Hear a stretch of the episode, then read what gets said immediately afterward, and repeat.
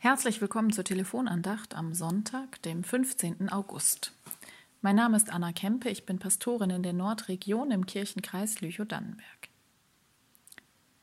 Es sind Sommerferien. Zeit für Urlaub, Zeit zum Pausemachen, die Beine und die Seele baumeln lassen. Egal wie das Wetter ist oder die Corona-Lage.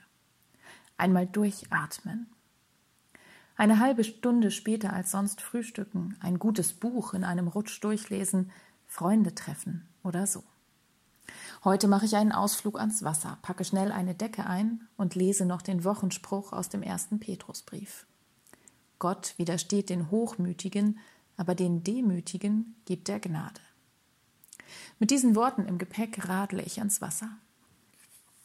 Dort stehe ich am Ufer, wische das, was schwer war in letzter Zeit von meinen Schultern, und werfe es in die Strömung.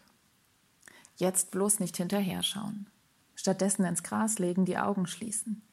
Nichts denken, nur hören, und der Kopf wird leer. Die Sonne kitzelt an der Nasenspitze, die Vögel zwitschern, und der Wind rauscht in den Blättern der Bäume. Gott widersteht den Hochmütigen, aber den Demütigen gibt er Gnade. Ich bleibe an den Demütigen hängen Demut, ein altmodisches Wort, irgendwie Kirchensprache, irgendwie ein bisschen sperrig, ein bisschen fromm. Wenn man es auseinander nimmt, dann steckt da Dienen drin und Mut. Was ist Demut? Die Gelassenheit, Dinge hinzunehmen, die man nicht ändern kann? Den Mut, Dinge zu ändern, die man ändern kann und die Weisheit, das eine vom anderen zu unterscheiden? Oder die Einsicht, dass es für einen etwas Unerreichbares, etwas Höheres gibt als mich selbst? Bedeutet Demut, die Allmacht Gottes anzuerkennen? Das Wort ist in Verruf geraten, weil es nicht selten dafür missbraucht wurde, eben doch heimlich Herrschaft auszuüben. Dabei steht dieses gute biblische Wort für den herrschaftsfreien Umgang von Menschen miteinander. Demut ist eine Sache des Herzens, des Gewissens. Demütige Menschen sind innerlich aufrechte Leute, Menschen, die ihre eigene Bedürftigkeit kennen, die zu ihren Grenzen stehen, die sich trösten, mahnen und stärken lassen. Auch von Gott. Und die dann den Blick frei haben, zu sehen, wie es den anderen geht und was sie nötig brauchen. Demut gewährt dem anderen Anerkennung, weil man selbst Anerkennung erfahren hat.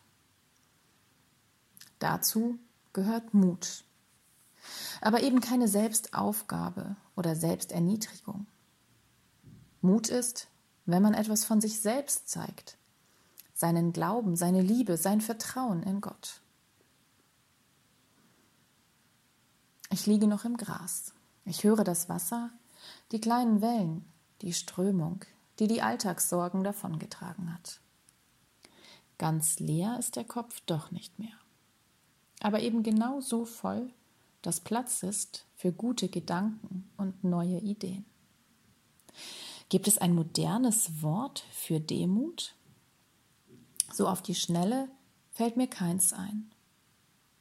Vielleicht braucht es manchmal auch die alten, frommen Worte, die zum Nachdenken einladen. Ich versuche demütig auf den Tag zu schauen, der vor mir liegt. Und vor allem dankbar. Schön, dass es sie gibt, die alten Worte und die Pausenzeiten am Wasser. Dank sei Gott dafür. Amen. Die nächste Telefonandacht ist hier zu hören ab Sonntag, den 22. August mit Pastor Fritz Rieke.